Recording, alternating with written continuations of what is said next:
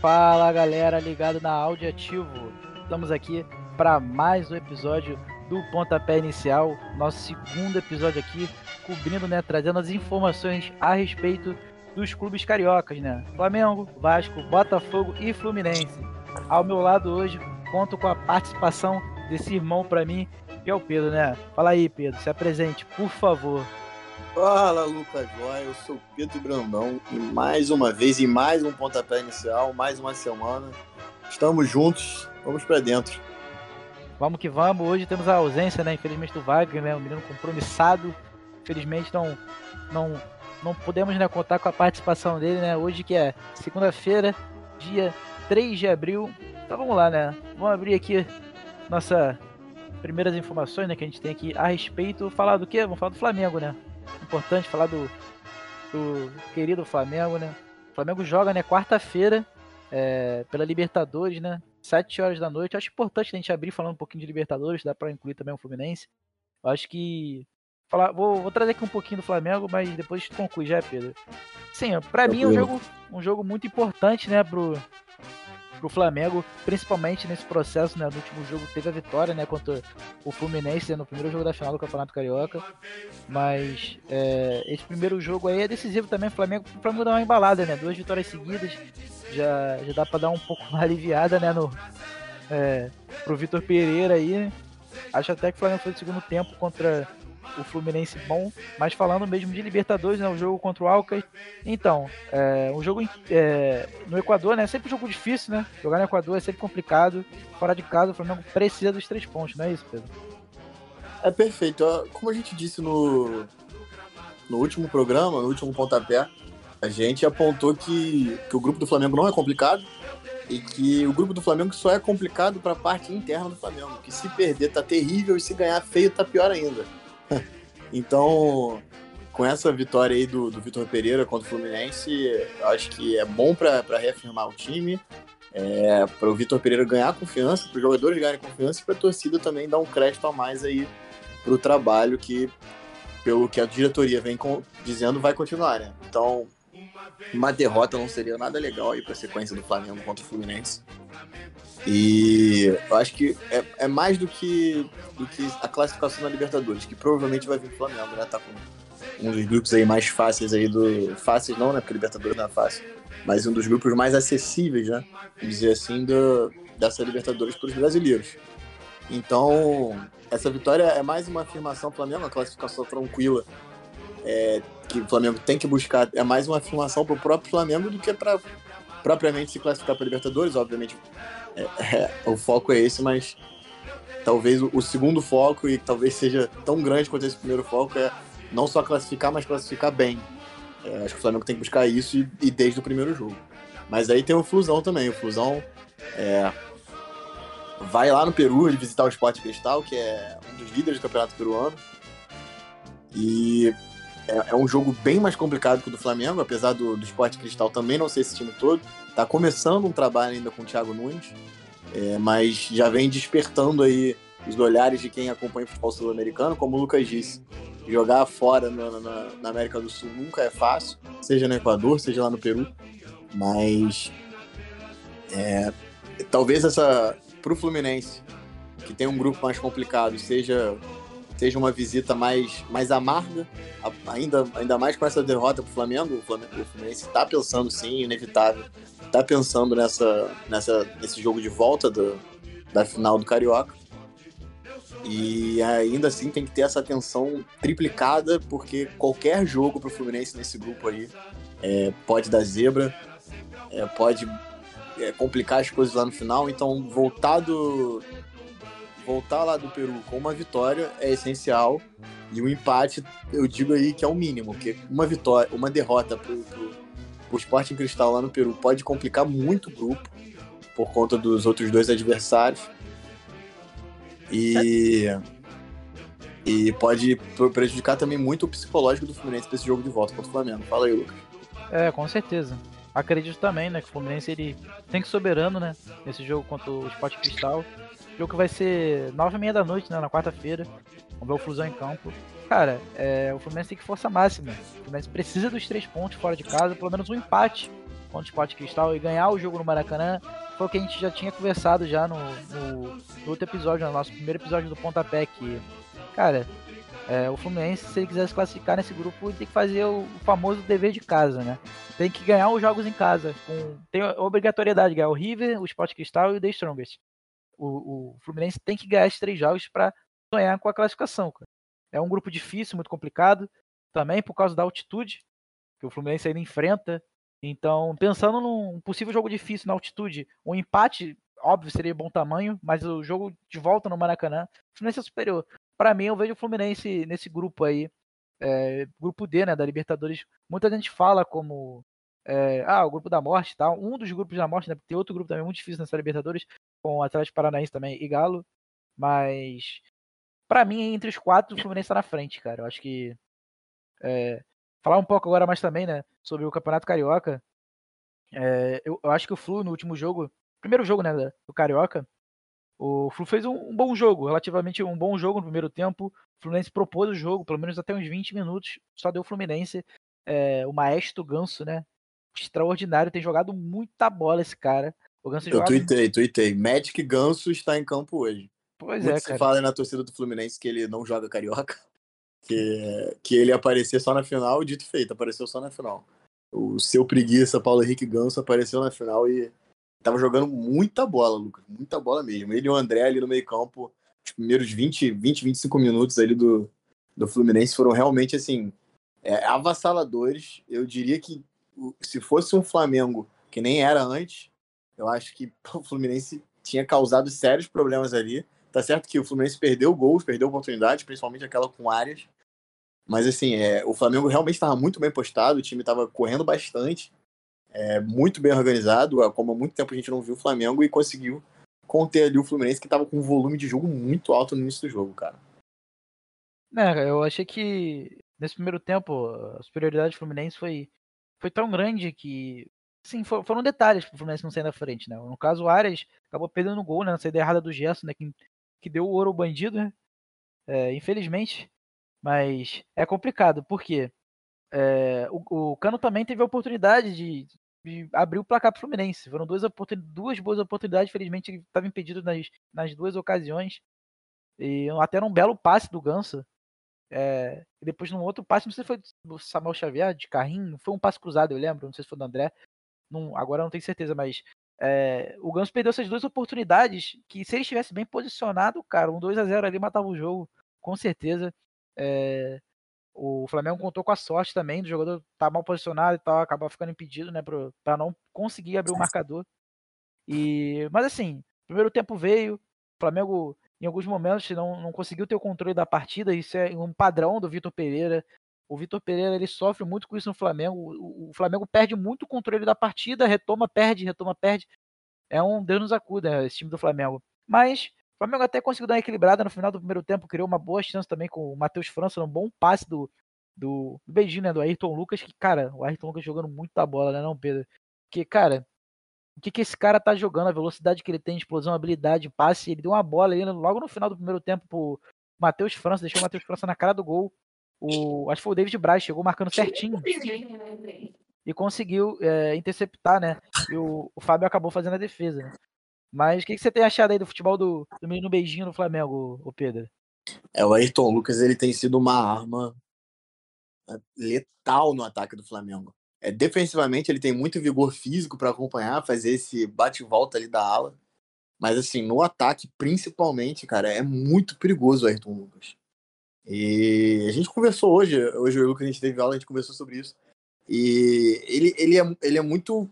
É muito traiçoeiro marcar o Ayrton Lucas. É muito difícil.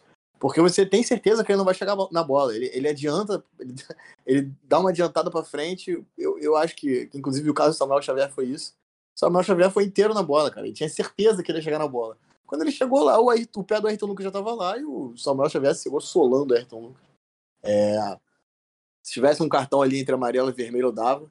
Mas o vermelho não ficou, não ficou, não ficou caro não pro Samuel Xavier. Foi mandado para casa mesmo. E isso já aconteceu antes com o Ayrton Lucas, cara. Ele é muito rápido no lance do gol do Pedro também, que ele vai costurando a área. É... O Nino fica meio vendido ali porque tá dentro da área, mas ele vai adiantando. E o Nino dá esse bote, parece que o Nino também tem muita certeza que ele vai chegar. E quando ele chega, o pé do Ayrton Lucas já foi lá antes, cara. É muito rápido mesmo o beijinho. E tem sido letal pro Flamengo. Assim como o Pedro, Cebolinha também, que fez um excelente jogo, vem recuperando aí sua boa forma com, com o Vitor Pereira. E o Flamengo, cara, foi isso. No, segundo, no primeiro tempo ainda, começou a equilibrar um pouco mais as ações contra o Fluminense. E no segundo tempo, o Fluminense se perdeu um pouco depois da saída do David Braz, que já tinha saído dos gols. O Flamengo conseguiu marcar o primeiro gol com um beijinho. E, e o Fluminense ali se perdeu um pouco, ficou bem fora do jogo. E depois que o Vitor Pereira botou o carrossel, não teve como, né? É, o Flamengo que, que se ainda tinha um pouco de preocupação de, de, de, de o Fluminense atacar, depois que entrou Felipe Luiz, Everton Ribeiro, Gabigol, o Flamengo não ficou mais sem a bola.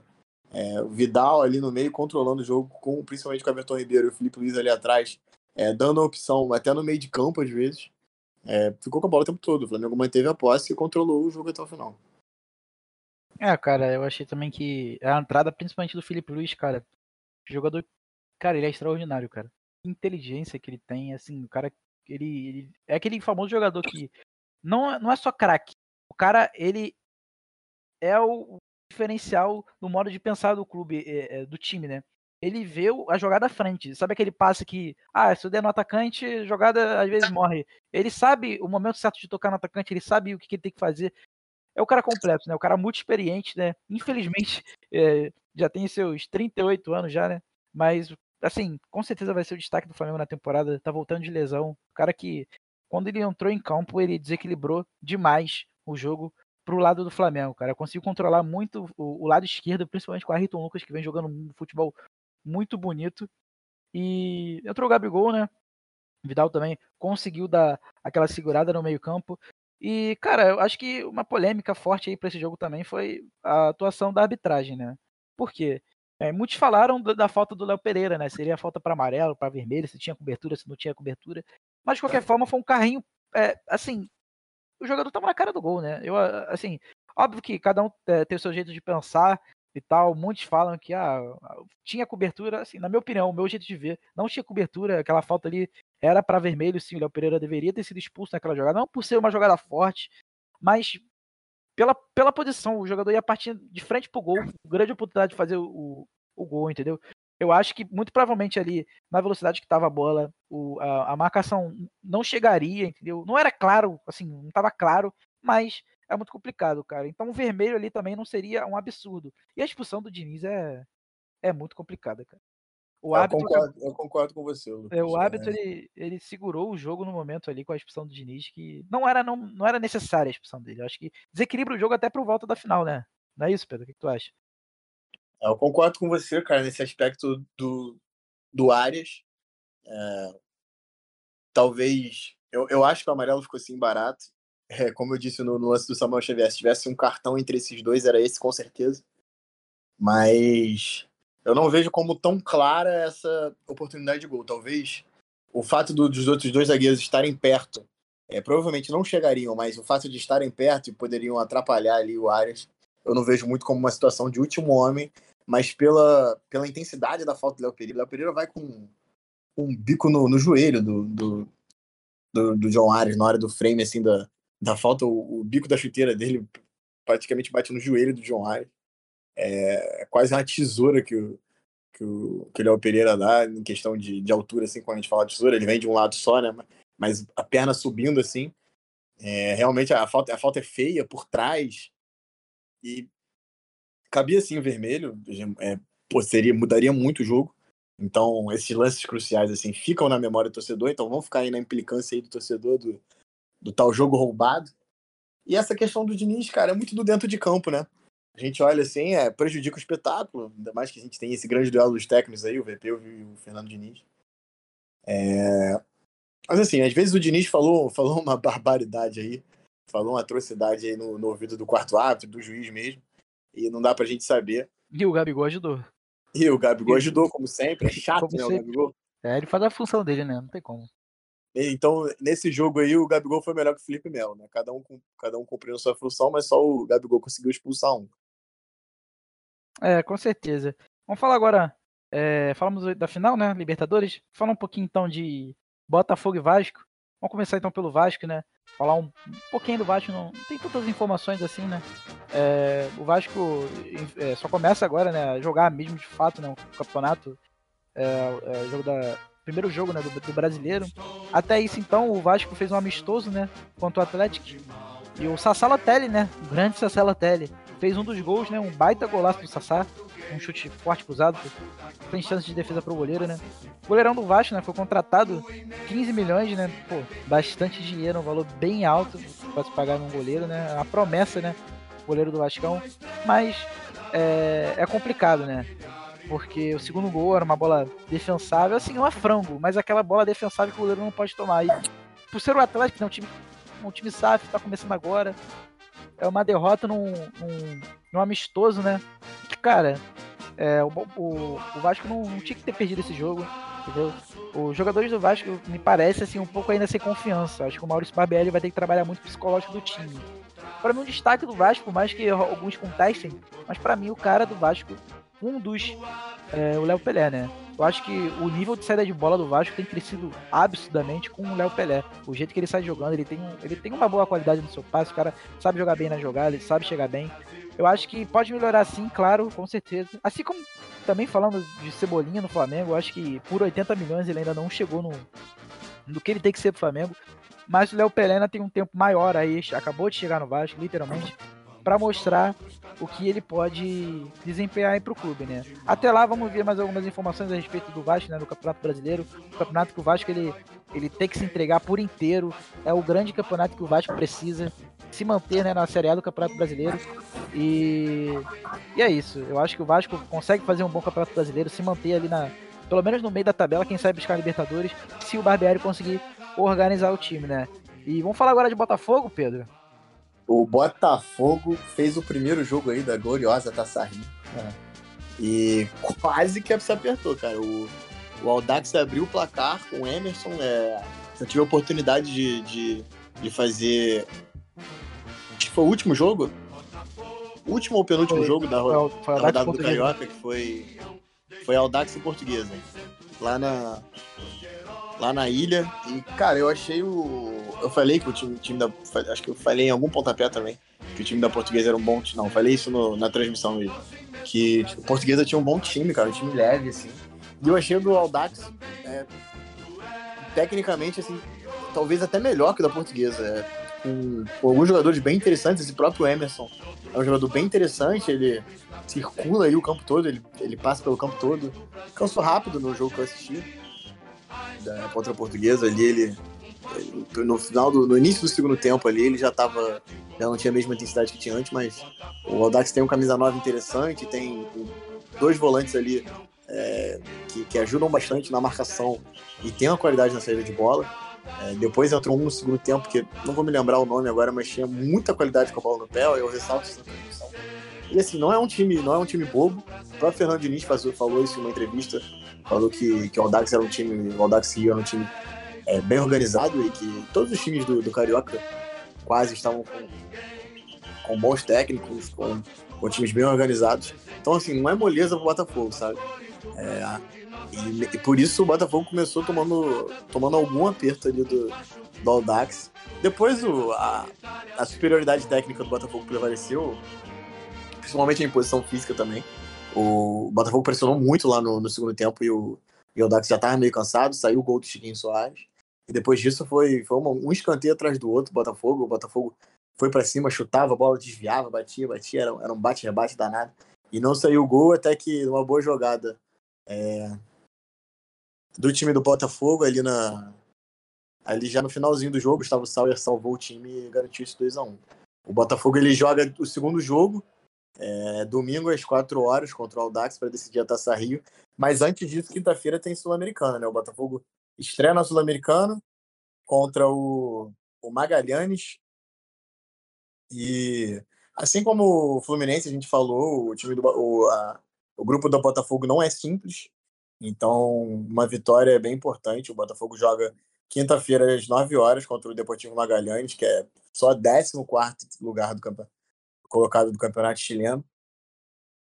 E, e vai buscar essa classificação na Sul-Americana, que, como a gente apontou no último pontapé, é, é, o, é, o, é o título tão almejado pelo Botafogo esse ano, é o título que o Botafogo mais tem chance de conquistar e que seria o maior sucesso sim, do Botafogo na temporada. É, domingo também, né? A gente tem a volta do Fla-Flu, o jogo de volta aí do Carioca, o Fla-Flu. É, domingo, 6 horas, comando do Fluminense. Pela primeira vez em, em alguns anos aí, o Fluminense vai ser a maioria no estádio contra o Flamengo. É, os ingressos esgotaram muito rápido. E vamos ver, né? O jogo tá aberto ainda, 2 a 0 é um placar perigoso. O Fluminense faz um gol no início, já, já complica tudo. É, então, tô ansioso, Lucas, para esse próximo pontapé. Tô ansioso. Temos dois confrontos de Libertadores. É, a final aí do Botafogo, a final, o Fla-Flu. E o jogo da Sul-Americana do, do Botafogo. Infelizmente, o Vasco tá de férias. Mas eu tô ansioso aí pro pontapé da semana que vem. Eu quero o Wagner aqui. É, com certeza. Queremos ele sim. A participação dele é de extrema importância, né? O cara que, que como ele, assim, é extraordinário mesmo. Mas é isso, né, galera? Palpite pro jogo, o, o Pedro, jogo da final? Tem um palpite aí?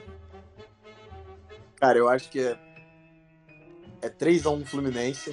Fluminense vai bem, 3x0. Depois o Flamengo consegue empatar. E nos pênaltis é aquele Deus nos acuda.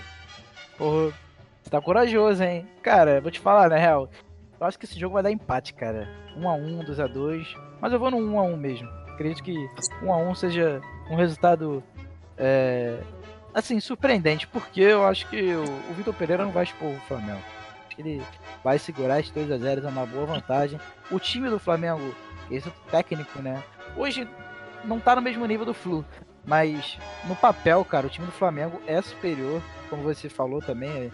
É, quando entrou Gabigol, é, Felipe Luiz, é, e o Everton Ribeiro. É, é, se, se, esses caras jogarem é complicado, fica difícil pro Fluminense, entendeu? Acho que o 2x0 ficou um pouco pesado pro Fluminense, principalmente que vai jogar sem o Diniz. Mas é isso, galera. Mais alguma uma coisa para falar, Pedro? Mais alguma informação, palpite, alguma coisa? Além disso, acho que Botafogo, Flu e Fla fazem o dever de casa aí e voltam, voltam aí das Américas com, com, com as vitórias no bolso. É isso então. Fechou? Fechamos. Então tamo junto. Valeu, galera. Obrigado aí por estar nos, por estar nos assistindo, né? Por estar nos ouvindo aqui nesse podcast. Estamos chegando ao, ao fim, né? De mais um Pontapé, nosso segundo episódio aí do Pontapé. Eu sou o Lucas, valeu, tamo junto.